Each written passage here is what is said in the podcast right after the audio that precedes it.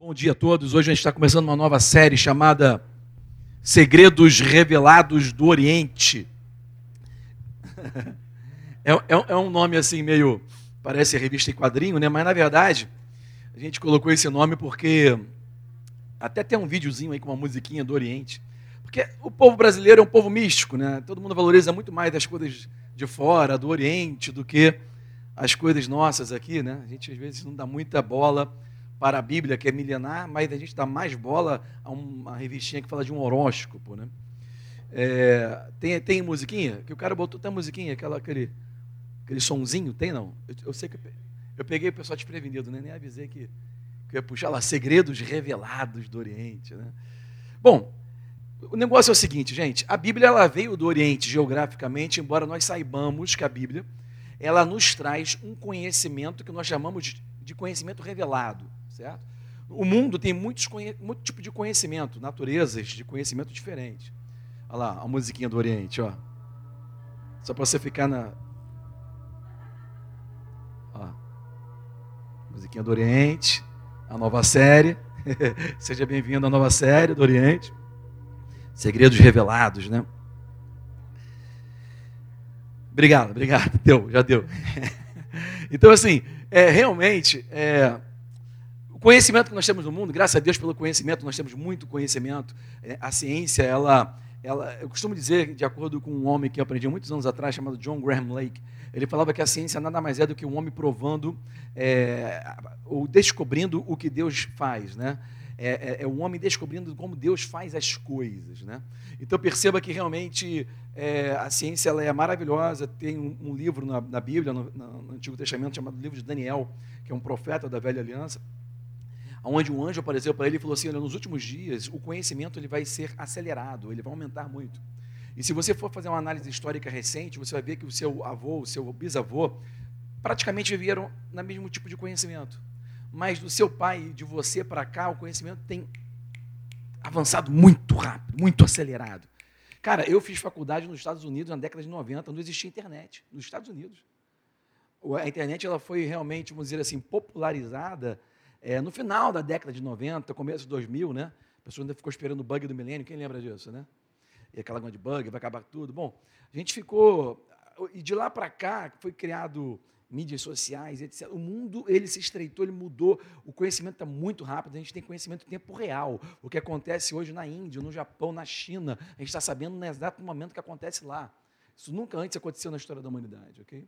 Então, realmente, nós estamos vivendo um tempo, vamos dizer assim, é, é, é, que foi profetizado e, e é algo muito real. Contudo, em meio a todo o conhecimento que nós temos hoje no mundo, existe um conhecimento eterno ou um conhecimento é, milenar que veio antes de todos esses, que é o conhecimento que eu chamo de conhecimento revelado. Porque todo o conhecimento que nós temos desse mundo são informações que nós descobrimos pela ciência, com os nossos estudos e observação, porque a ciência nada mais é do que você provar algo através da observação, você faz o mesmo teste várias vezes e você comprova que aquilo é, é, é, funciona dessa maneira. Por exemplo, você pega uma árvore e você corta aquela árvore e ela, ela cai e ela faz pum. Aí você corta mais umas 10 árvores, todas elas caem e faz assim, pum. Aí você vai e bota uma teoria, olha, a árvore quando é cortada assim, ela cai e faz pum, ok? Então, isso aí é o conhecimento científico, né? através da observação. Mas todos nós aqui sabemos, até o ateu sabe, até é, qualquer que seja a, a sua crença, qualquer pessoa sabe que existe coisa. Até o Albert Einstein falava que existe mistérios entre o céu e a terra que nossa vã filosofia não consegue alcançar. Concorda? Até o médico, sabe? O médico que, que é um cirurgião, né? E que está tratando de vidas ali, pessoas que estão passando por processos assim é, é, é, difíceis de doenças, ele sabe que existe resultados que ele vai constatar que aquilo foi um milagre. Quando a pessoa está com câncer, o médico não cura o câncer, ele extirpa, ele corta, ok? E depois medica, esperando que seu corpo reaja favoravelmente. E ele já viu, muitos médicos cirurgiões já viram aquilo que nós chamamos de milagre. O que é um milagre? É, é, é, é um conhecimento, é algo que existe que ninguém consegue explicar. Ou algo de natureza espiritual. Quando eu falo Espiritual, eu não estou querendo me referir a nada de religiosidade ou religião. Espiritualidade ou espiritual é tudo aquilo que acontece que não pode ser medido em um laboratório. ok? Que a ciência não consegue comprovar. Quem está me seguindo até aqui? Eu quero começar essa série, eu, quero, eu tenho que ser bem conciso, porque essa, essa palavra está muito rica e profunda, mas eu quero ser muito conciso. Nós vamos ter aqui o momento da ceia aqui hoje, então eu não quero é, demorar. Então, é, gente, se eu começar a falar um pouco rápido aqui, por favor, vocês é, escutem rápido, amém? Que a gente vai seguindo junto aqui. Olha só, em 1981, 1981, o meu pai e minha mãe, que estão sentados aqui, pegou eu e meu irmão, que está sentado aqui também, o meu terceiro irmão, meu segundo irmão, né, que é o terceiro filho, é, não, não, não era vivo ainda, em 81. É, ele pegou a gente, eu tinha mais ou menos uns sete anos de idade, esse cara aqui tinha mais ou menos uns seis, entreguei, entreguei, e, e, tinha uns cinco, seis anos, e nós fomos por uma viagem ao exterior, eu, meu pai, minha mãe, meu irmão, e meu avô e minha avó, que já foram para a glória, ok? E nós fomos para os Estados Unidos, e depois dos Estados Unidos a gente foi para a Europa, aí foi para Portugal, Espanha, França, Inglaterra, e voltou Portugal, Brasil. O fato é que naquela viagem, você vai lembrar né, que 81 foi, foi logo antes da Copa do Mundo de 82, que foi na Espanha. Então nós passamos na Espanha um pouco antes da Copa de 82 e já estava no clima de festa, ok? E você vai lembrar que o personagem da Copa de 82 era aquele personagem chamado Laranjito. Quem lembra do Laranjito? Que era aquela laranja que jogava bola. Quem lembra? Levanta a mão aí. Está se entregando, irmão. Você está se entregando. Quem levantou a mão já se entregou, já era. Não tem medo da, da idade, né? E, e foi mó, mó, barato. Me lembro que aquela viagem foi tão legal, porque eu me lembro que foi a primeira vez na minha vida que eu dormi sozinho num quarto. Eu e meu irmão, Leonardo, a gente dormiu sozinho no quarto, sozinho, sem meu pai sem minha mãe. Primeira vez na minha vida. Eu sempre dormi junto com meu pai e minha mãe na casa dele, no apartamento, todo mundo junto. Mas naquela viagem, a gente foi numa pensão, acho que foi na França, de um amigo do meu tio lá, e, e o quarto era separado. Então ficava uma, uma, pensão antiga, que eu me lembro assim, né? Meus pais ficavam num quarto lá e eu ficava no outro quartinho aqui, longe, né? Eu me sentia que estava morando sozinho na minha casa. Minha mãe beijou, a gente vai dormir. E, eu, e me deu um carrinho, aqueles carrinhos de brinquedo, de matchbox, que era o carrinho, era, era um, um, uma miniatura daquele táxi inglês pretinho. Qual é o nome do táxi em inglês? Tem nome isso? Hã? Black Cab. Então, eu, eu, eu, peguei um Black Cab daquele antigo, modelo da década de 80, ok? Eu tinha um daquele, aí ficava brincando sozinho no meu quarto. Esse rapaz já, já, tinha, já tinha dormido, eu ficava lá me achando o mais velho, né? E foi mó barato aquela viagem. Eu me lembro que aquela viagem, eu ficava vendo televisão, né? E tudo em inglês, eu achava legal, porque aqui no Brasil não era nada em inglês. Todos os filmes eram dublados, lembra? A gente via é, Sessão da Tarde, a gente via Tela Quente, via mais o quê? Via é, é, o concorrente lá no SBT. É, e a gente via, quando a gente via aqueles filmes dublados no Brasil, né? A gente via a boca do cara falava uma coisa, só que a voz estava falando outra. Quem lembra disso? Os filmes dublados eram terríveis, né? E, e, e, eu estava vendo tudo em inglês e eu me lembro que eu vi uma figura nessa viagem. Foi a primeira vez que eu vi aquela figura. Os mais velhos aqui vão lembrar dessa figura. Tem essa figura aí? Bota essa figura aí na tela, por gentileza. Vamos ver se quem vai lembrar dessa figura. Bota a figura do urso. Quem lembra disso aí? Quem lembra, levanta a mão. Fala sério. Você que lembra, levanta a mão. Fique sem medo de, de, de sem culpa, vai. Muita gente levantou a mão ali atrás que eu vi. Ok? Isso aí foi um mascote criado por uma, por uma, por uma empresa de marketing né, nos Estados Unidos, né? E, e, quando eu passei lá em 81, foi a primeira vez que eu vi isso entre desenhos animados. Às vezes aparecia um desenho animado do Zé Colmeia, né? E aparecia esse, esse urso com aquele dedo apontado na tua cara e falava assim: Only you can prevent forest, forest fires. Forest fires. Only you can prevent forest fires. O que, que ele está falando? Só, somente você pode prevenir fogo na floresta. Olha como é que ele apontava. Ele apontava o dedo e falava assim: somente você pode prevenir fogo na floresta. Era uma campanha de marketing, e esse urso era um mascote, né? É tentando trazer a responsabilidade individual para cada pessoa, para que ela entenda que ela pode prevenir um fogo um fogo na floresta onde ela mora. Um fogo na floresta onde os animais habitam. Somente você pode prevenir. E como é que ele fez isso? Essa campanha de marketing foi tão boa quando aponta o dedo e te traz para a responsabilidade. Porque a gente tem culpa quando o fogo está tá pegando fogo nas coisas, a gente tem culpa de buscar culpados. Né? Todo mundo quer achar o culpado. Quem foi que começou com a briga? Quem foi que começou com essa, com essa discussão? Quem foi que começou com o divórcio? Quem foi que começou com a quebradeira? Né? A gente busca culpado quando o negócio pega fogo. Né?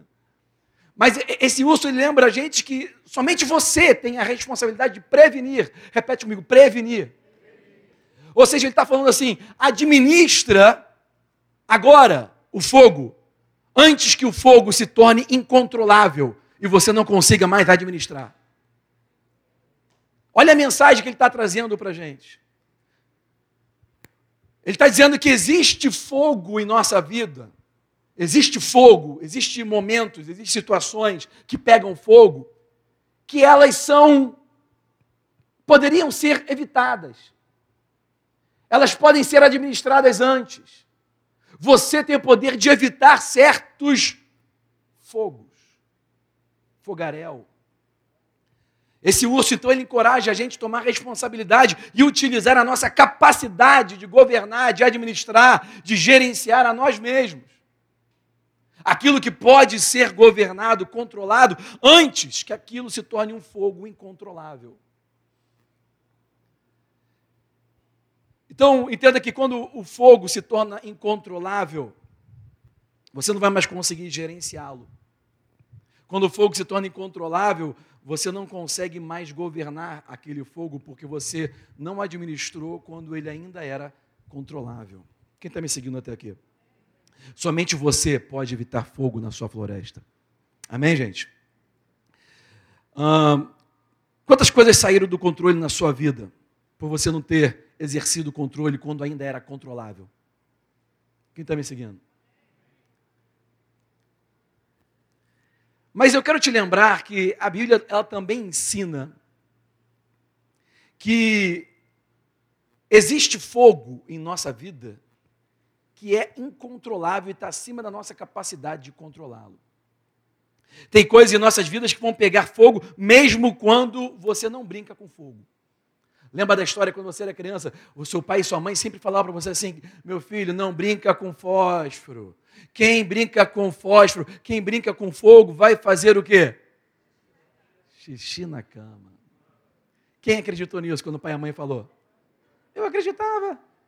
A minha mãe falava comigo, eu acreditava. Eu brincava com fogo escondido porque eu sabia, e eu ficava sempre me segurando na hora de dormir, porque eu sabia que ia fazer o xixi. É aquela coisa, né? Isso aí é, é o quê? É, é, também um tipo de ensinamento que nos ensina você tentar evitar foga, fogaréu, né? Que o circo pegue fogo. Mas ao longo da vida nós vamos percebendo que existem situações que, independente da nossa capacidade, aquilo pega fogo, né? Deixa eu te fazer uma pergunta: suas finanças, por um acaso, já pegaram fogo porque outras pessoas estavam brincando com fósforo perto de você? A sua mente já foi abalada com ideias pesadas, negativas, porque tem pessoas no seu convívio que vive brincando com fogo. Pessoas no seu convívio que vivem brincando com fósforo. E vai trazendo para a tua vida pensamentos pesados, negativos. Nós sabemos que, de acordo com a Bíblia, Existe dois tipos de categorias de fogo. Deus ele se apresenta muitas vezes na Bíblia como fogo, né? Ele é, é o fogo do espírito, é o fogo espiritual. Isso é bom. Mas a Bíblia também mostra que fogo é sinônimo de problema. Certo? Como nós naturalmente já temos existindo. Ah, tá, o circo está pegando fogo. Você está tá falando o quê? Você está dizendo que está tendo um problema ali, uma situação grave acontecendo ali. Ah, aquele cara gosta de ver o circo pegar fogo. Você está falando o quê? Que tem pessoas que, que gostam de trazer problema e que o problema piore. Né? Tem pessoas que gostam de ver o circo pegar fogo. 1 Pedro capítulo 9, perdão, 1 Pedro capítulo 4, versículo 12. Bota na tela lá, 1 Pedro, está lá no final da tua Bíblia. Vou te dar uma dica. 1 Pedro fica logo antes de 2 Pedro. Você vai achar rapidinho aí. Verdade? Lá no finalzinho da tua Bíblia, 1 Pedro, capítulo 4, versículo 12, a gente vai ler o 12 e o 13, que diz assim: Olha, irmãos amados, é, não estranhem ardente prova. Vou botar na nova versão internacional que diz assim: Olha, é, não se surpreenda com o fogo que surge entre vós, entre vocês, para os provar. Olha o que ele diz. Não, nova versão internacional, não se surpreenda com o fogo que aparece, que surge entre vocês para os provar, como se algo estranho lhe estivesse acontecendo. Versículo 13. Mas alegrem-se à medida que participam dos sofrimentos de Cristo, para que também, quando a sua glória for revelada, vocês exultem com a grande alegria. E o que a Bíblia está falando aqui? Quando você toma a decisão de começar a, conhecer um pouco esse conhecimento revelado, esse conhecimento de outro mundo, esse conhecimento do reino de Deus que está aqui presente, embora invisível aos nossos olhos naturais. Quando você começa a explorar isso e andar, seguir a Cristo, seguir a Jesus, é, é, isso pode causar crises relacionais. Vai causar fogo. Isso pode trazer perseguição social. Mas entenda, eu quero que você veja isso. As suas adversidades qualquer que seja a sua adversidade na sua vida, ela se intensifica quando você pensa que aquilo que você está passando é exclusividade sua.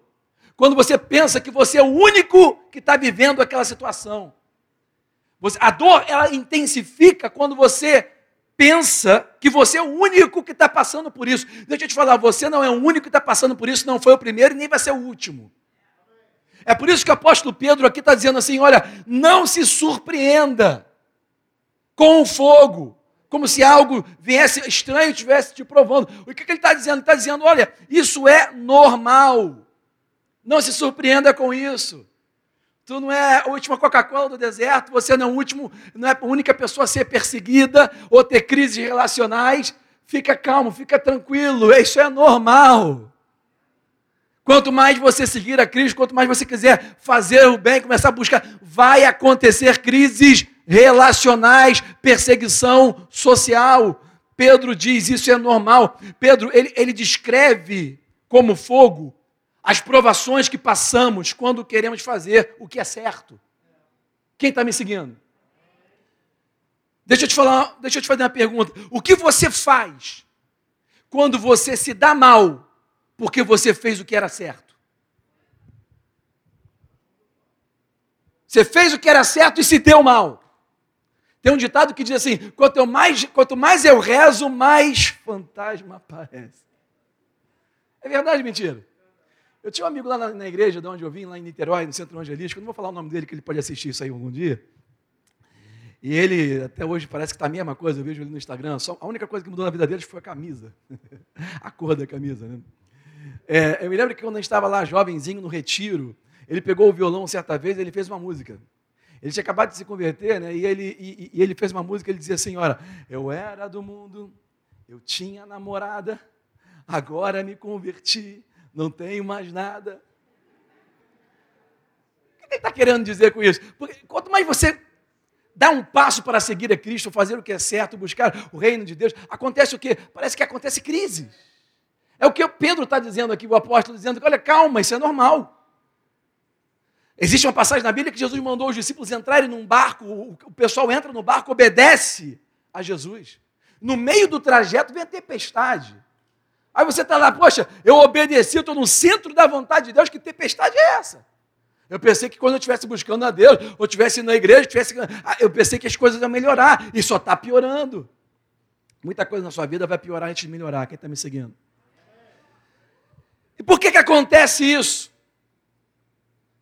O que nós temos que entender é que a nossa resposta à obediência, escuta isso, a nossa resposta à obediência da palavra de Deus não deveria causar ou não deveria criar uma pergunta. Quando você está obedecendo a Deus e parece que você fazendo o certo está se dando mal, isso não deveria causar aquela pergunta comum que todo mundo pergunta: por quê? Por que, que Deus permitiu isso acontecer? Por que, que Deus, é, por que, que Deus me botou nessa enrascada? Por que, que eu estou fazendo o que é certo e estou me dando mal? Entenda que a sua obediência não deveria criar uma pergunta, mas ela deveria ser a resposta.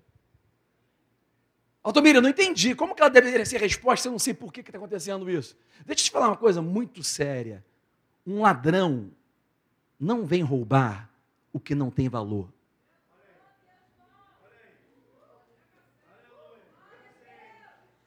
Pega a senha. Um ladrão não vem roubar o que não tem valor. Por que, que eu estou passando por isso se eu estou fazendo bem? É por causa do teu valor, meu camarada. É porque tu está crescendo, é porque, é porque tu está se tornando algo, é, é porque você está se tornando algo perigoso para o inimigo. É porque você, o, as escamas estão caindo dos olhos. É porque a, a corrente está caindo, você está ficando livre. Aí o seu inimigo não quer ver você livre. Deixa eu ler uma passagem para vocês, que deveria ser a passagem base, deveria ter lido logo no começo, vou ler agora, depois eu continuo aqui. Bota lá capítulo 9 do, do Evangelho segundo João, versículos 6 e 7. Eu não vou ler tudo, a maioria de vocês conhece a passagem inteira, eu sei que muitos ainda não conhecem, mas eu vou ler apenas dois versículos e vou trazer o contexto junto com a extração desses dois versículos, ok? O versículo 6 do capítulo 9 de João. Uma passagem onde Jesus chegou em um lugar e tinha lá um homem cego de nascença.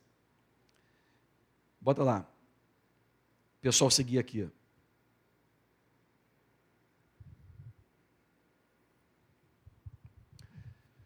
Esse aí é João, é, não é segunda João, não, é, é, o Evangelho segundo João, desculpa, de acordo com João. É. Evangelho de João, João 9, 6. Isso.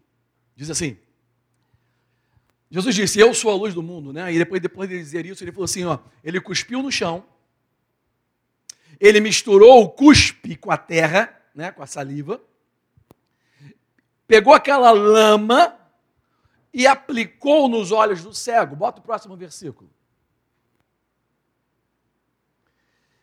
E em seguida ele disse: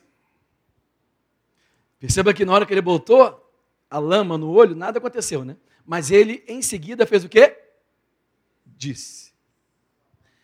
Ele falou: vai e lava-se no tanque de Siloé, que significa o tanque do enviado.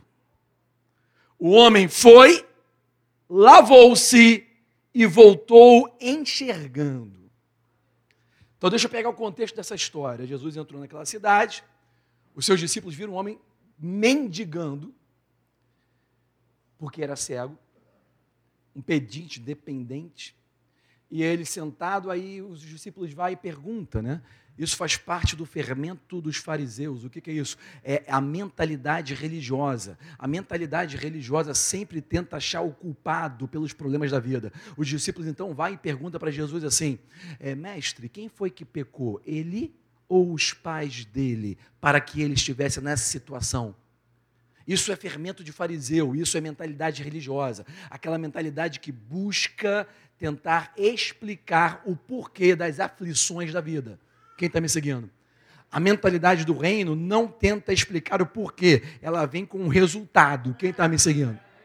Jesus vai e responde: olha, nem ele, nem o pai dele. Isso está acontecendo para que a glória, o peso de quem Deus é e o seu reino se manifeste na terra ok? Aí Jesus falou: Eu sou a luz do mundo, enquanto eu estiver no mundo, me segue para você não andar em trevas, certo? Aí logo depois, ele falando isso, ele cuspiu no chão, ele cuspiu no chão, ok? E pegou a saliva, misturou com a terra, fez uma lama, tacou no olho do rapaz, do cego, e, e depois de um giro, untar os olhos dele, Jesus disse: Sabe, deixa eu te falar uma coisa, nada que está registrado não está registrado com um propósito. Deixa, deixa, eu, deixa eu frasear isso melhor. Tudo o que está registrado na Bíblia tem um propósito. Quando João escreveu essas palavras no seu evangelho, tudo que estava escrito ali, eu quero que você entenda, aquilo ali foi João ele foi uma testemunha ocular do que aconteceu. Ele poderia ter escrito aquilo de várias maneiras, mas ele foi inspirado para registrar essas palavras, porque essas palavras têm uma, uma grande mensagem e significado para os nossos dias hoje.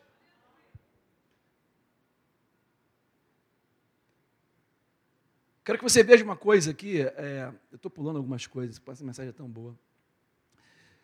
Tem uma, o Charles Spurgeon, que foi um grande homem de Deus, talvez é, foi conhecido como príncipe dos pregadores, né, de 1800 e tal.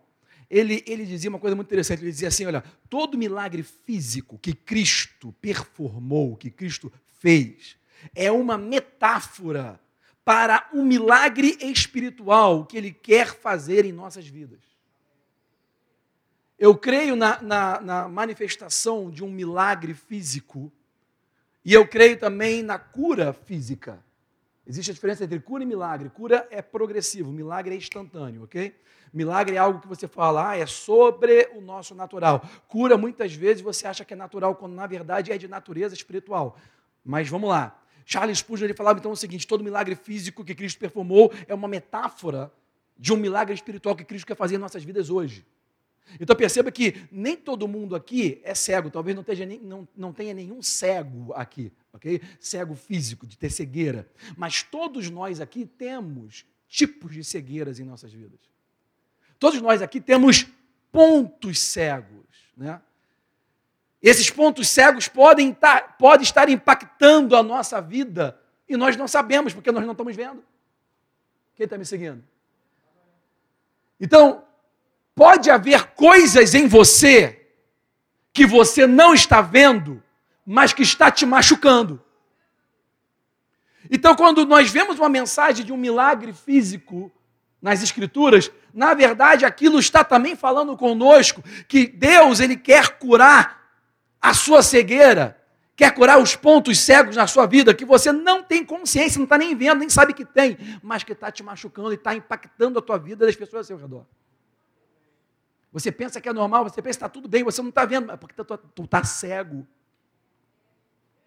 Por isso que Spurgeon falava, olha, todo milagre físico que a gente vê na Bíblia, ela tem uma metáfora de um milagre espiritual que Cristo quer fazer hoje na tua vida. É aquilo que eu falei, a diferença entre o milagre registrado e a mensagem que fica para a eternidade daquilo. Quem está me seguindo até aqui? Deixa eu tentar voltar um pouquinho aqui. Então, realmente, a gente tem que entender que tudo que está registrado ali na Bíblia são coisas, são pontos, são mensagens que nós precisamos receber essa revelação para realmente aplicar. Sabe, uma pessoa me perguntou no Instagram, eu faço aquelas coisas para tentar é, tentar aproximar e, e, relacionar com as pessoas na mídia social, né? E tem tantas perguntas, as pessoas estão tão assim, com a cabeça tão, sabe, é, parece que as pessoas estão tão, ocas às vezes. E eu, eu, falo assim, faz uma pergunta, as pessoas vão fazendo perguntas. E teve um cara que me perguntou, você lê a Bíblia todo dia? E eu poderia muito, muito bem ter respondido, sim, faço meu devocional. Mas isso não é verdade. Eu já fiz isso muitas vezes. Eu já fiz, eu já li a Bíblia muito. Mas hoje em dia tem dia que eu acordo, saio para trabalhar, vou orando e vou, vou fazendo, e quando vou ver já acabou o dia. Ok? Aí quando vou, se eu for ler, às vezes eu vou ler, já virou meia-noite, já não é mesmo dia, já perdi um dia, ok? Eu não leio a Bíblia todo dia, porque às vezes as, as atribuições e preocupações tira a gente mesmo. Eu seria um hipócrita se eu estivesse tentando ser um santarrão e dizer para ele, sim, eu leio todo dia. Mas eu respondi para ele assim, embora eu não, não consiga ler todos os dias hoje em dia, a Bíblia, essa palavra que eu já tenho, ela está presente em todos os meus pensamentos, decisões e das minhas atitudes. Porque o importante não é saber o quanto você lê, mas o quanto você pratica. Porque eu conheço pessoas que leram a Bíblia mil vezes, de, Gênesis a Apocalipse, mas não entenderam nada até hoje. Pessoas que leram a Bíblia inteira e faz aquele grupo de, de, de ler, ler, ler, mas não muda de vida. O que adianta você ler a Bíblia inteira, saber vírgulas, pontos e, e expressões, mas não viver? É melhor você saber um versículo e, e praticar aquele versículo na sua vida. Se você praticar um versículo, tu já está mostrando que você ama a Jesus. Porque o que é amar Cristo, né? Jesus falou assim: aqueles que me amam são aqueles que guardam as minhas palavras e as pratica. Você não, você não mostra que ama a Deus quando você chora, quando você ri, quando você é, é, ajuda. Não, você mostra que ama a Deus quando você tem a palavra dele, seja qual for, o pouco que você tem, que você conhece, e usa, usa, pratica aquilo. Mas a Bíblia está mencionando aqui que existem situações em nossas vidas que são fogo inevitável. fogaréu que acontece independente do que a gente possa estar fazendo. Né? Deus ele se revela como fogo, e nós sabemos que a Bíblia também mostra que os nossos problemas são representados como fogo. Aquilo que pega fogo, que se levanta contra nós, e o próprio Deus que é fogo. Então, se você faz o que é certo, é fogo. Se você não faz o que é certo, também vem fogo. Então a questão não é saber se virá um fogo na tua vida ou não. A questão é: será que você está preparado para aquele fogo? Será que você é um bombeiro espiritual? Aquele que apaga o fogo? Quem está me seguindo até aqui? Então, o que nós temos que aprender é como lidar com o fogo. Nós temos que realmente entender que nós somos bombeiros espirituais. Sabe, quando eu falo bombeiros espirituais, eu quero que você entenda o seguinte: nem sempre quando você serve ou ajuda as pessoas, você vai se dar bem. Jesus lavou o pé dos seus doze discípulos, mas logo quando ele acabou de lavar o pé de Judas, Judas levantou na mesma noite e vendeu ele. Acesso não é sinônimo de confiança. Quem está me seguindo? Então Jesus lavou o pé de Judas, mas na mesma noite Judas vendeu. Deixa eu te falar uma coisa sobre generosidade. A sua generosidade não torna as pessoas gratas. Você pode ser o quão generoso você quiser ser. Você pode dar tudo que você tem para os pobres. Você pode ajudar todo mundo. Isso aí não vai fazer da pessoa ser grata. Escuta isso. A gratidão é o resultado do caráter de cada um, que é mostrado através das ações de cada um. Quem não é livre, escuta isso, quem não é livre daquele pensamento de intitulado, aquele pensamento que ele acha que ele tem, ele tem, ele, ele merece. Eu mereço, eu tenho, eu tenho o título de ser merecedor, né? Eu, eu acho que você tem que me ajudar. Você tem que me fazer feliz. Se você não se livrar desse pensamento né, de, de, de intitularidade que você é o merecedor, você nunca será agradecido. Porque enquanto você pensar assim, você só é legal com a outra pessoa até você escutar o não. Tem muitas pessoas que você ajuda, ajuda, ajuda, dá um não para ela, ela para de ser legal com você. Her niceness empty. It's over. Once they receive a no, the niceness is over. Então, a medida da gratidão pode ser medida por um não. Uma palavra de três sílabas. Aí, quando você diz o não, quando o seu não finaliza a pessoa ser legal com você, você está revelando o caráter dela. Quem está aqui comigo? Então eu quero ver com vocês aqui metodologia de apagar fogo, porque nós temos que nos tornar bombeiros espirituais. Essa, essa, essa passagem de João, capítulo 9, eu não saí do texto, ok? Essa passagem de João, capítulo 9, está nos ensinando exatamente isso. Jesus ele foi um bombeiro espiritual, só que ele usou uma técnica de apagar o fogo. Eles estavam, pensando, eles estavam debatendo de, quem, de quem foi a culpa, por que, que ele nasceu, é, por que, que ele nasceu cego? Será que ele pecou? Será que os pais dele pecou, os, os pais pecaram? Né? Por que, que ele está naquela situação? A gente fica assim, a gente fica tentando achar culpados, a gente fica tentando achar um porquê, por que, que isso acontece, por que, que eu estou passando por isso, por que, que aquilo está acontecendo comigo, por que, que eu nasci assim, porque meu pai era assim, porque minha mãe era assim. A gente fica o tempo todo né, tacando fogo, que, botando fogo no circo o tempo todo. Por que, que minha mulher é assim? Por que, que meu marido é assim? Por que meu filho é assado? Por que, que meu filho não é igual ao filho dele? Por que, que ele não sou igual a ele? Por que, que não acontece? A gente fica atacando fogo o tempo todo. Parece que está botando gasolina na fogueira. Né? Tem pessoas que estão do seu, no seu convívio que estão tacando mais lenha ainda. Certo? Então nós temos que entender, e a Bíblia está nos dando exatamente aqui, Jesus está nos mostrando uma metodologia muito eficaz e poderosa de apagar fogo em nossa vida. É um método, e é o título dessa mensagem. O título dessa mensagem é Fogo contra Fogo. Tem uma metodologia no Pantanal desenvolvida na Amazônia que está muito em, em, em, voga hoje em dia. As pessoas falam, ah, aquele, aquele, aquele presidente, aquele primeiro-ministro da, da, da, da França, o Macron, né? Ele fica falando o tempo todo: ah, estão acabando com a Amazônia, vão acabar com o trigo do, do mundo que a Amazônia produz. Meu filho, a Amazônia nunca produziu uma semente de trigo na vida. Essa história que você vê nos jornais não tem nada a ver com a realidade. A Amazônia pega fogo? Pega, como toda floresta pega fogo. Ok? Ela não está acabando. Isso acontece todo ano, é, é, é, é uma combustão natural o pegar fogo. Mas existe uma técnica que eles usam lá, milenar, que vem do passado. Que é, é, essa maneira, essa metodologia de apagar fogo chama-se fogo contra fogo. Você apaga fogo com fogo. Quem já ouviu falar disso? É uma metodologia de apagar fogo. Você não joga água, tu joga fogo para apagar o fogo. Você está preparado para aprender a receber algumas armas aqui de como apagar algum fogo na tua vida? Deixa eu te lembrar, Fogo acontece de qualquer jeito. Tem fogo que você pode evitar, mas tem muito fogo que você não vai conseguir evitar. Então a questão não é qual fogo, ou se vai vir fogo na tua vida, se o circo vai pegar fogo. A questão é, tu sabe apagar? Essa é a pergunta. Tu sabe apagar? E Jesus está nos dando exatamente isso, está nos revelando segredos nesse sentido. É, é, é, essa metodologia de, de, apagar fogo com fogo é você fazer uma, um fogo ou uma queima controlada. É você usar um fogo controlado para controlar o fogo que está descontrolado.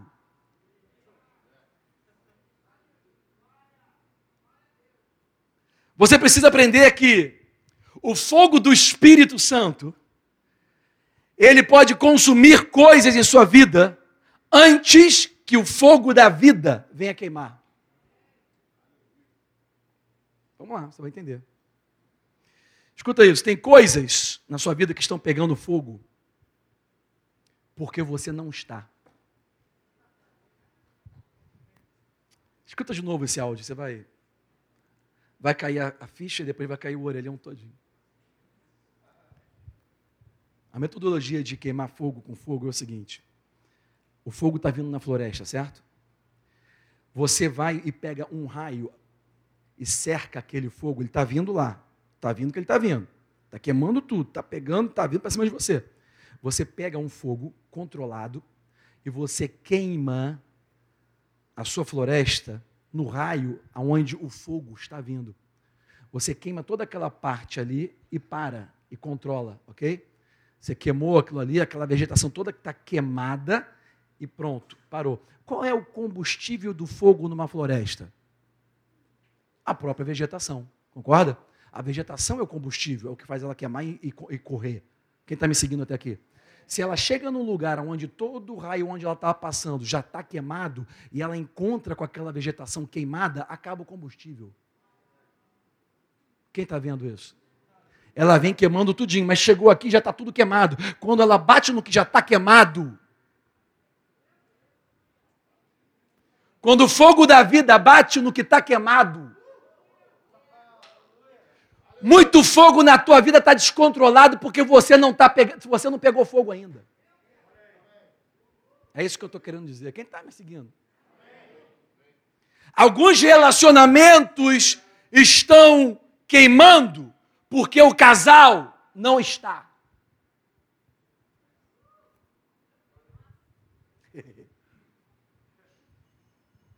Porque se o casal estivesse queimando, o fogo não pegaria no meio deles, porque já estaria queimado.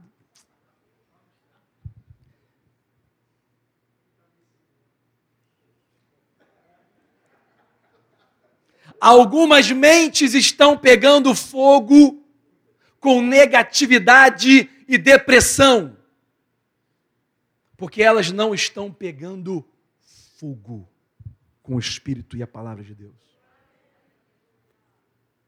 Somente vai pegar fogo com negatividade e depressão rapidinho, se não estiver cheia. Existe um ditado que diz assim: olha, é, é, pratique meditação, né? E a pessoa dobra a perninha, bota a mãozinha e fica tirando tudo da cabeça, liberando. Irmão, isso aí não é meditação. Isso aí é oficina vazia. E a oficina vazia, a mente vazia, é a oficina de quem? Meditação é tu encher a tua cabeça com a palavra de Deus e pensar nela de dia e de noite. E não tirar diante dos teus olhos o que está escrito. O que está escrito. Ai, vou ter que ser mais conciso, vamos lá. Não tente vencer o fogo com aquecimento. Escuta isso. Tem muitas pessoas que são quentes. Tem uma palavra em inglês que fala assim, ó, hot, né? A pessoa é que significa isso? A pessoa é quente, é famosa, é uma pessoa que todo mundo quer estar perto, é uma pessoa que influencia, é hot. Não é verdade? Mas entenda o seguinte: não tente vencer o fogo com aquecimento. Há uma diferença entre você estar quente e você estar pegando fogo. O aquecimento não contagia. Pessoas não pegam aquecimento, só pegam fogo. Quem está me seguindo aqui? Você vai seguir uma pessoa que é famosa, que é hot, né? que está no auge, está no crista da onda, mas às vezes ela só está quente. Quem está comigo? O fogo ele é contagiante, o fogo do Espírito, ele é contagiante, o fogo desse, dessa, desse conhecimento revelado, dessa palavra que é um conhecimento de outro mundo, ele é contagiante, ele é contracultural. Sabe o que significa contracultural? Ele não faz o que todo mundo faz. Às vezes a manada está indo para um lado, ele vai exatamente para outro lado. O fogo, ele, ele, é, ele é alérgico à média, ele não está satisfeito em ficar como todo mundo está, ele está sempre buscando mais. O fogo é comemorativo, ele se alegra às vezes no meio das cinzas. O fogo é memorável, ele vai marcar a tua vida, fazer uma marca que nunca vai ser apagada.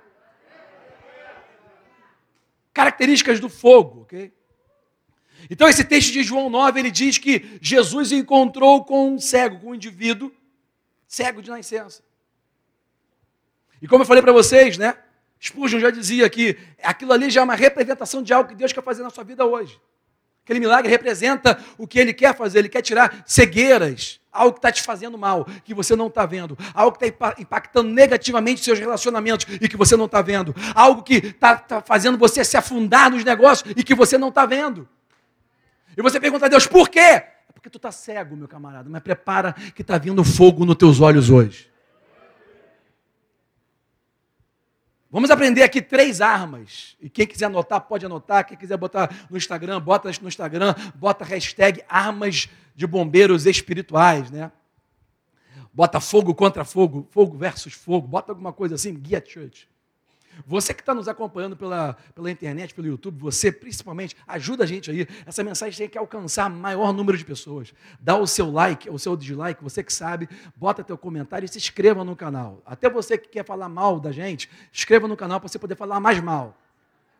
Mas sempre fala o comentário, porque, porque na verdade é assim, é, na internet, essa plataforma de YouTube, ela só vai fazer com que as pessoas alcancem e vejam isso se a gente curtir, se a gente se inscrever. Ok? Isso não vai te custar nada, é só apertar o sininho. Não é isso? Vamos lá. Armas de bombeiros espirituais. Deixa eu te falar uma coisa sobre esse tipo de armas. É, são armas mentais. Eu quero que você entenda isso. Por que, que ela é uma arma mental? Porque quando você combate o fogo com fogo, tu tem que combater de maneira inteligente. Escuta. Tu tem que combater de maneira intencional. Escuta o que eu estou falando. Você não pode combater fogo com fogo de qualquer maneira, porque se você tentar pegar um fogo e queimar antes de chegar o outro fogo, tu pode fazer um, fogo, um fogaréu pior, maior ainda, pegar tudo fogo, todo mundo. Então você tem, que, você tem que usar essas armas de maneira inteligente. Você tem que usar uma fé inteligente, uma fé intencional. Quem está me seguindo? São armas mentais. Quem está comigo? Ok?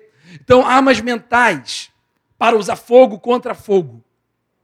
Porque quem usa fogo contra fogo está usando a mente, está usando a inteligência, para queimar antes um raio, antes que outro fogo chegue. E fazer cessar aquele fogo, certo? Vamos lá então. Vou te dar três princípios aqui, que são armas mentais. Número um, o princípio do problema. E eu estou tirando isso tudo do texto de João 9, tá? Eu vou falar o contexto para vocês. A Bíblia diz que aquele homem, aquele indivíduo, ficava ali, desde que nasceu, foi adestrado a viver naquela disfuncionalidade, porque ele era cego. Eu quero que você imagine a cena. Aquele, aquele homem ele tinha que ser levado, ele era codependente das pessoas. Ele tinha que ser levado e trazido, levado e buscado o tempo todo para ir para aquele lugar porque ele não enxergava. Aquele homem ficava mendigando, aquele homem não tinha nada, não tinha uma família, por quê? Porque ele era cego.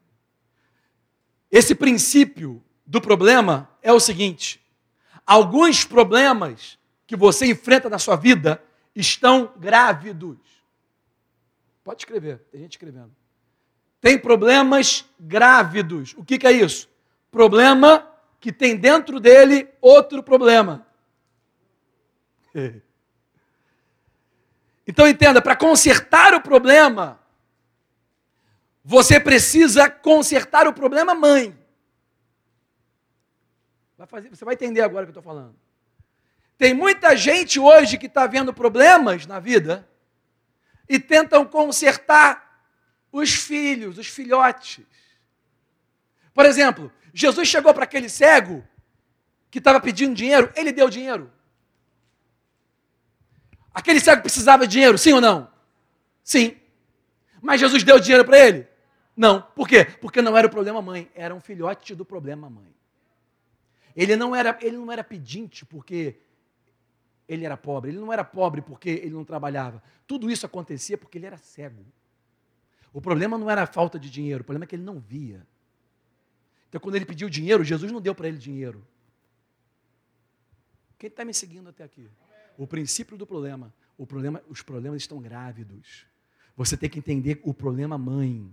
Muitas vezes está tentando remediar. está tentando botar dinheiro onde o problema não é dinheiro. Quem está comigo? Você está tentando botar coisas materiais onde o problema não são coisas materiais. Quem está comigo? Você está tentando ajudar aonde o problema não é o assistencialismo. Quem está aqui? Ah, ele precisa de alguém que leve e alguém que traga. Esse não é o problema. Esse é o filhote, irmão. Quem está vendo isso? Você fica a vida inteira levando, trazendo o cara porque você pensa que esse é o problema. Não, não, não, não, esse é o problema dentro do problema.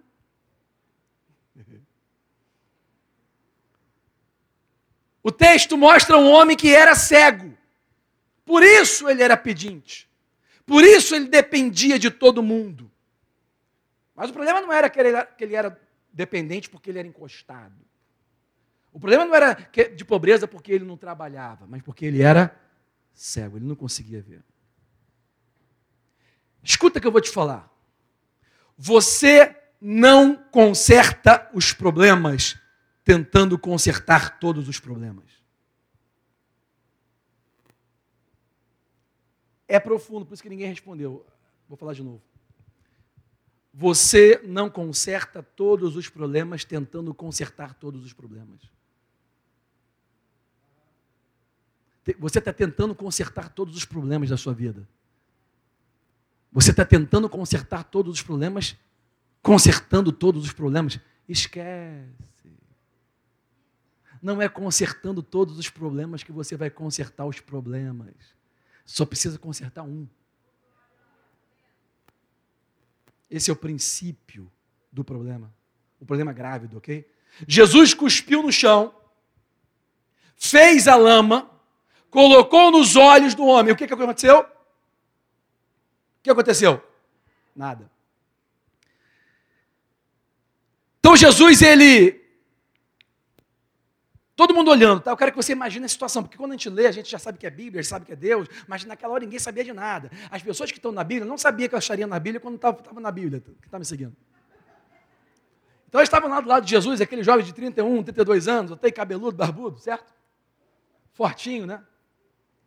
Aí ele pegou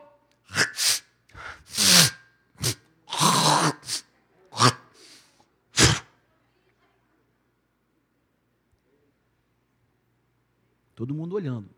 Aquela, daquela lama. Olha a cara dos discípulos. Ele vai botar no olho? O que, que ele vai fazer? Ele tomou remédio hoje. Todo mundo desesperado. Os discípulos estavam todo mundo. Aí ele vai lá, dá aquela misturada. O ceguinho não sabe nada, estava assim. Aí pega Aí taca, aí vem aquela coisa quente no olho. O ceguinho estava na boa, porque ele não sabia que era aquilo. Você tinha escutado barulho, pensou que o cara estava com Covid cuspiu para lá, né? Aí não, passou aqui, passou aqui. a Seguinho sente que tem uma coisa babando aqui, né? Os discípulos estavam com aquela cara assim, ó. Os discípulos já não estavam mais, né? Seguir Jesus é duro, irmão. O que, que parecia naquela hora? Parecia que Jesus, ao invés de resolver o problema, era só dar um dinheiro, mandava Judas, que era o financeiro. Judas, dá aí pelo menos uns dois mil para ele aí, para segurar o mês. Não. Ô, ô, ô, ô, Mateus, André, vem cá, leva ele lá, ele quer ir no banheiro, dá um banho nele, volta, corta o cabelo, faz a barba, ok? Vamos fazer assistencialismo bonito aqui, porque o evangelho também é assistencialismo, vamos lá, e daí dá uma sopa, ok? E fala umas palavras legais para ele se sentir bem. Não. O que, que Jesus fez? Cuspiu no chão, fez uma lama, tacou no olho do cara. O que, o que, que pareceu para as pessoas ao redor? Cara, Jesus, ao invés de resolver, ele está fazendo uma sujeira maior ainda. Você já, você já, passou por situações na sua vida que parece que quando você busca Deus, parece que as coisas pioram, é, parece que mas agora a sujeira está maior. Você, Poxa, mas não era isso que eu estava buscando. Não era isso que eu pedi. Você já pediu alguma coisa a Deus que Deus fez outra coisa totalmente diferente? A pergunta que você tem que fazer é a seguinte: guarda essa pergunta para você e pergunta para você mesmo durante a semana. Okay? A pergunta que você tem que fazer é o seguinte: você quer que Deus conserte ou você quer apenas um alívio momentâneo? Tu quer um dinheirinho aqui para resolver teu problema agora, para dar aquele alívio? Se almoçar? Tu quer um corte de cabelo para parar a barba e tomar uma sopa, tomar um banho, dar aquele alívio no CC? Ou você quer que Deus conserte a tua vida? Escuta, por que, que essa, essa pergunta é importante? Porque tem muita gente que vem para a igreja porque está buscando apenas aliviar a dor. Tem muita gente que não quer que Deus conserte nada, está acostumado a viver pedinte, é, pedindo ajuda dos outros, dependente, porque eu sou cego, nasci assim, vou morrer assim. A pessoa não quer consertar, ela quer um alívio. Me dá uma palavra aí que eu vou gostar para eu me sentir melhor. O que, que adianta você se sentir melhor agora, chegar em casa e o circo está pegando fogo? O que, que adianta você se sentir bem no domingo, chegar segunda, o circo pega fogo? Você quer que Deus conserte? Ou você quer um alívio da sua dor? Escuta isso. Deus te ama demais para te dar apenas um alívio da sua dor. Muitas vezes, dor é um sinal para que você veja que tem algo desalinhado em sua vida. E se você não sentir essa dor, você não vai permitir Deus consertar. É aquilo que eu venho falando com vocês há mais de 20 anos. Quando a dor de mudar for menor do que a dor de continuar o mesmo, você muda. João deixou registrado cuspe na Bíblia. João poderia ter omitido isso. Eu não vou botar isso porque isso aí vai denegrir a imagem do meu rabi. Então eu não vou falar que ele cuspiu, vou falar que ele botou a mão. Não, não, ele deixou registrado. Ele cuspiu. E naquela época, talvez ele nem saiba por quê que o Espírito de Deus o inspirou para deixar registrado.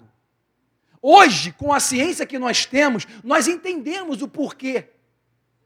Hoje a ciência já comprovou que o seu DNA pode ser achado na sua saliva. Então, quando Jesus cuspiu e João registrou há milênios atrás, há mais de dois mil anos atrás, quando não tinha ciência nenhuma para provar, ele já estava mostrando que na hora que Jesus cuspiu, ele estava colocando a saliva dele, do pai dele, no olho daquele homem. Estava colocando o DNA de Deus no olho daquele homem. Quem está comigo? Então escuta.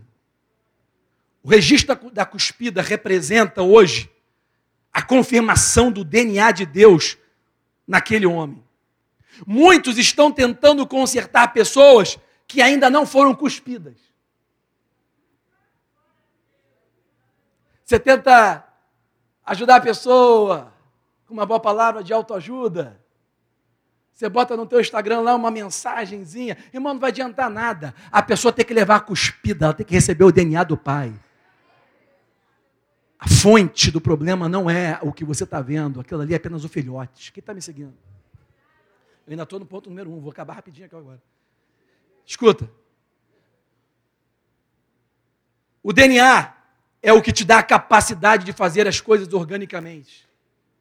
Eu já vi crianças pequenas, escuta o que eu estou falando, escuta, escuta, eu tenho três filhos. Eu já vi crianças pequenas que a gente não sabe nem falar ainda. E que ela fica, ela é igualzinha ao pai, ela anda igual ao pai, ou, ou faz as coisas igual a mãe. Quem já viu isso? Puxa, aí você olha assim, caramba, esse menino é igualzinho ao pai dele. Quem já viu isso? Cara, essa menina, essa menina é, é, é, é a avó dela, parece a avó dela. Olha só o jeito. É tudo igual. O que é isso? Isso é orgânico, está dentro dela, é DNA. Ninguém ensinou. O DNA, quando é implantado em você, vai trazer resultados, respostas orgânicas, que as pessoas vão olhar assim, poxa, é igualzinho a Deus. Então é importante você ter o DNA. O DNA é a capacidade de você fazer as coisas organicamente. Você não consegue fazer as pessoas serem boas se você não modificar o DNA delas. Por isso Jesus veio, para que através dele o seu DNA fosse modificado, o seu espírito, o seu homem interior. Deus, através de Jesus, não apenas perdoou os seus pecados, ele troca o teu DNA, ele transforma, ele, as coisas velhas se passaram, ele arranca o DNA antigo e bota um DNA novo. O mesmo dele, santo e justo como ele é, ok? Aquilo te dá capacidade de mudar. É o cuspe. Quem está me seguindo? É o DNA. Você às vezes, sabe, eu vejo esse erro às vezes dentro da igreja, de, de várias religiões. A pessoa tenta é, modificar o comportamento de outra pessoa, ela adestra mentalmente a pessoa para ter um comportamento diferente, mas aquilo só dura por um tempo.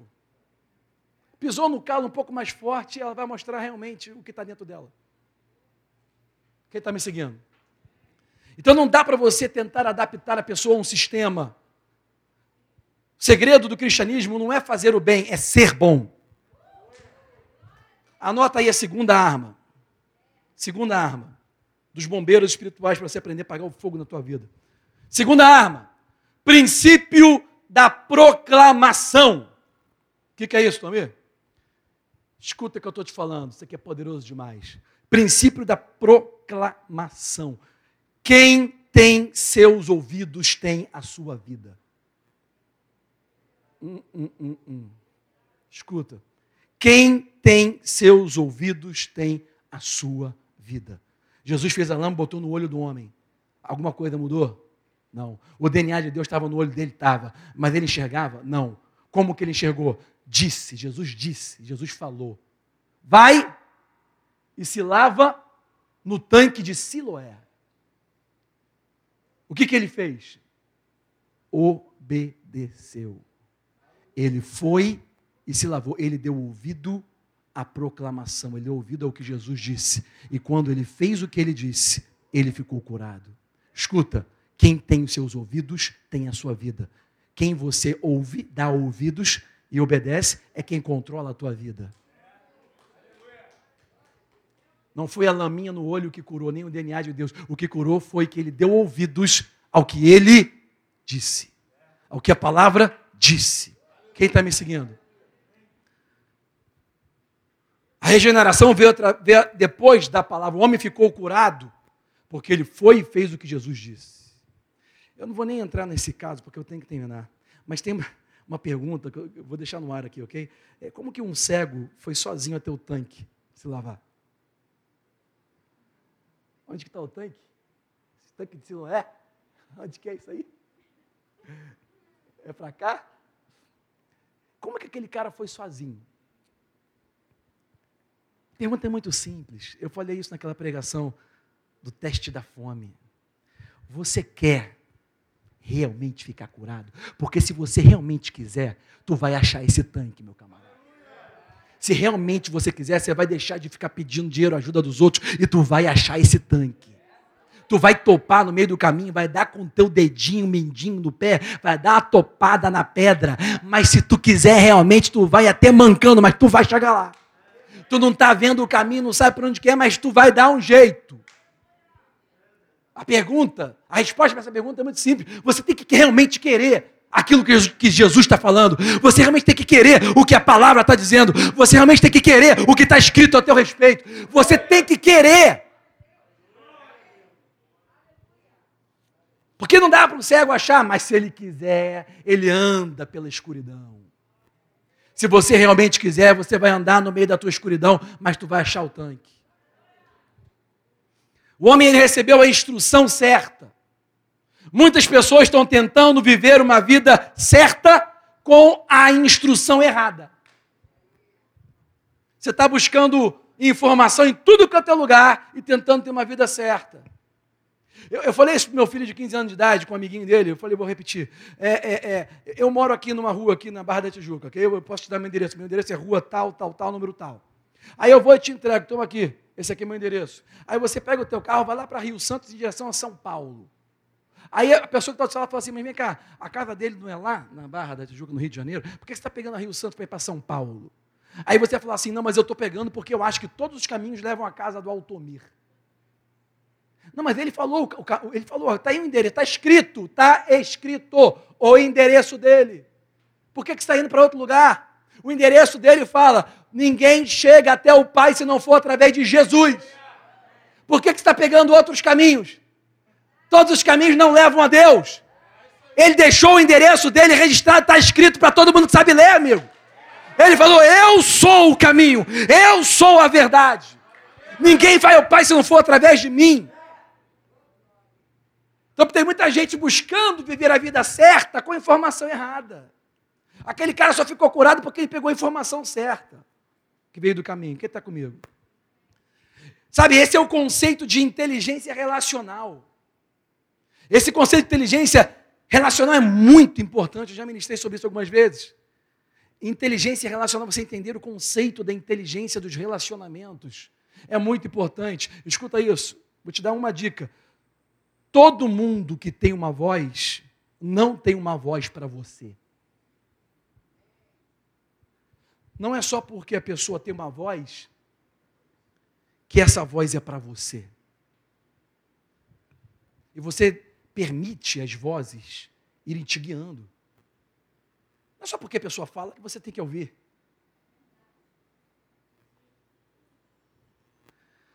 Então, esse foi o princípio número dois, princípio da proclamação. Vou te dar o último princípio agora, princípio número três. Anota aí. O princípio do lugar. João deixou registrado na Bíblia que o nome daquele tanque era Siloé. Repete comigo, Siloé. E ele deixa a tradução na própria Bíblia, que em hebraico significa o enviado. O nome do tanque era enviado. Em outras palavras, Jesus mandou aquele homem, aquele cego, ir para o tanque do enviado. Em outras palavras, Jesus enviou ele para ser enviado.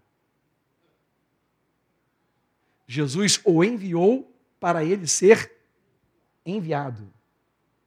Jesus o enviou para ele ir para o lugar certo. Ele não iria ficar curado e voltar para aquele lugar que ele ficava pedindo. Ele não iria ficar curado e voltar para o lugar de dependência. Ele não iria ficar curado e voltar para aquele, aquele ambiente que ele vivia disfuncional. Jesus mandou ele ir para o tanque enviado para ele ser enviado para outro ambiente. Escuta o que eu vou te falar. Quando Deus ele eleva a sua vida, ele vai elevar o seu ambiente. Você não vai ficar só curado dos seus olhos. O seu ambiente vai mudar, meu camarada. Tu vai sair dessa mesmice de vida. Tu não vai ficar vendo aqui nesse lugar onde você habitava. Quem está me seguindo? Porque parte de você estar tá pegando fogo é você estar no lugar certo para pegar fogo. Você tem que pegar fogo no lugar certo. E atualmente as pessoas estão mais preocupadas em estar em lugares de famosos do que estar no lugar certo. Tem, tem, tem uma, uma, uma, frasezinha aí de um, de um pessoal aí que fica tentando ensinar, mentorear as pessoas. Elas ficam com pessoas de sucesso, andam com pessoas de sucesso e falam assim: Isso dá uma sorte. Irmão, dá sorte você estar tá no lugar certo para pegar o fogo certo, irmão. Pessoa quente, pessoa aquecida não pega fogo. Tem uma diferença entre a pessoa ser quente, ser hot, ser famosa e estar pegando fogo. Quem está comigo? Então, quando Deus ele está pronto para elevar a tua vida, ele vai elevar o teu ambiente. Para de tentar buscar famosos para andar contigo. Famosos que vão vir atrás de você. Porque você vai estar pegando fogo. Quem está me seguindo? Foi isso que aconteceu aquele homem. Aquele homem, ele.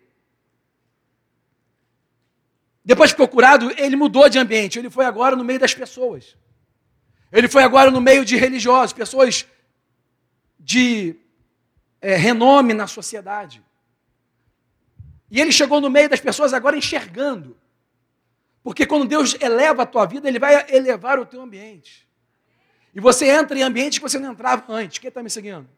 E ele entrou naquele ambiente. Foi no meio dos religiosos, no meio das pessoas mais ricas ali. Agora ele não era mais dependente, ok?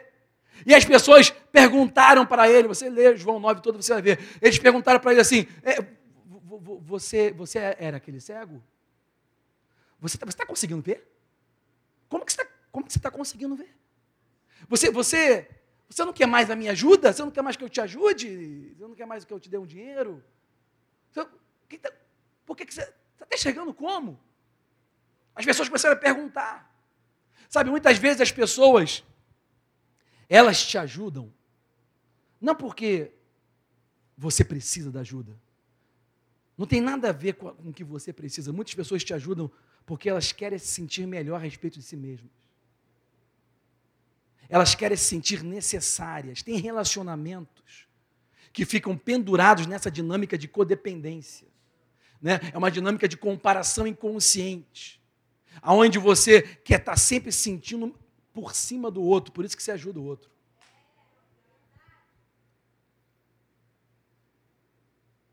Às vezes você gosta de ouvir má notícias porque, só para você ver que você está melhor do que o cara. É por isso que má notícia vende. Porque você fala assim, pelo amor de Deus, hein? Deus me livre. Tinha um cara que trabalhava comigo que falou assim, que Deus te, que Deus te é, proteja e a mim não desampare. Isso está dentro de nós, né? Tem muitas pessoas que estão penduradas em relacionamentos assim. As pessoas te ajudam só para se sentir melhor que você o tempo todo por cima de você. Mas quando Deus te faz completo e você não depende mais delas, elas ficam assim: por que você está curado? Por que você está enxergando? Como que você pode estar enxergando? Chama os pais desse jovem aqui. Chama, é, é, ele mesmo. Quero saber se é ele, é ele mesmo. Você é você mesmo? Me prova aí. Chama, chama os pais. Aí os pais chegaram e, e, falaram assim: Pois não, porque tinha que obedecer, os caras eram, né? Aí chegaram lá, fica, esse é seu filho? É. Por que, que ele está enxergando? Aí os pais responderam assim: Olha, não sei. Ele é maior de idade, ele pode responder por ele mesmo. Os pais também tiraram o corpo fora, porque não sabia, que estava vindo fogo aí. Os caras estavam vindo com fogo para cima dele. O circo estava pegando fogo na sociedade. Os caras de respeito na sociedade estavam querendo tirar satisfação. Queria saber por que, que você estava andando no meio da. Por que, que você foi na igreja lá, você estava tudo lockdown. Estava vindo fogo para cima de você. Aí, vindo fogo para cima do cara, os pais viram fogo. Aí, quando viram fogo, não, não, não, aí pergunta a ele. Eu não sei, ele é maior de idade. Aí, os homens vão e falam assim: como que você pode estar enxergando? Quem é esse cara? Não sei. Eu só sei que ele veio ele, ele botou uma lama no meu olho, mandou lavar, eu lavei, eu estou enxergando. Mas esse, esse tal de Jesus, ele é um pecador, ele não poderia ter feito isso no sábado. Isso é contra nossos princípios, nossa religião. Isso é contra o nosso decreto. Isso é contra as nossas decisões restritivas. E, e aquele cego falou assim: Mas eu não posso fazer nada, meu camarada, eu só sei que eu era cego, agora eu estou enxergando.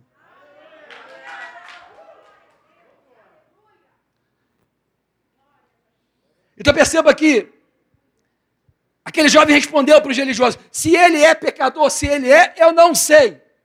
Eu só sei que eu tentei viver da sua maneira, no seu sistema. Eu tentei ficar em casa preso, eu tentei ficar na caixa, eu tentei ficar separado, eu tentei ficar mendigando, eu tentei viver da maneira que você falou e não estava dando certo até o dia que ele chegou, botou uma lama no meu olho, mandou eu lavar, eu lavei e agora eu estou enxergando. Aquele jovem ele tentou viver no sistema do mundo a caixa. Não estava dando certo. Só quem ficava por cima era quem mandava, que dava dinheiro para ele, que levava. Jesus chegou com fogo.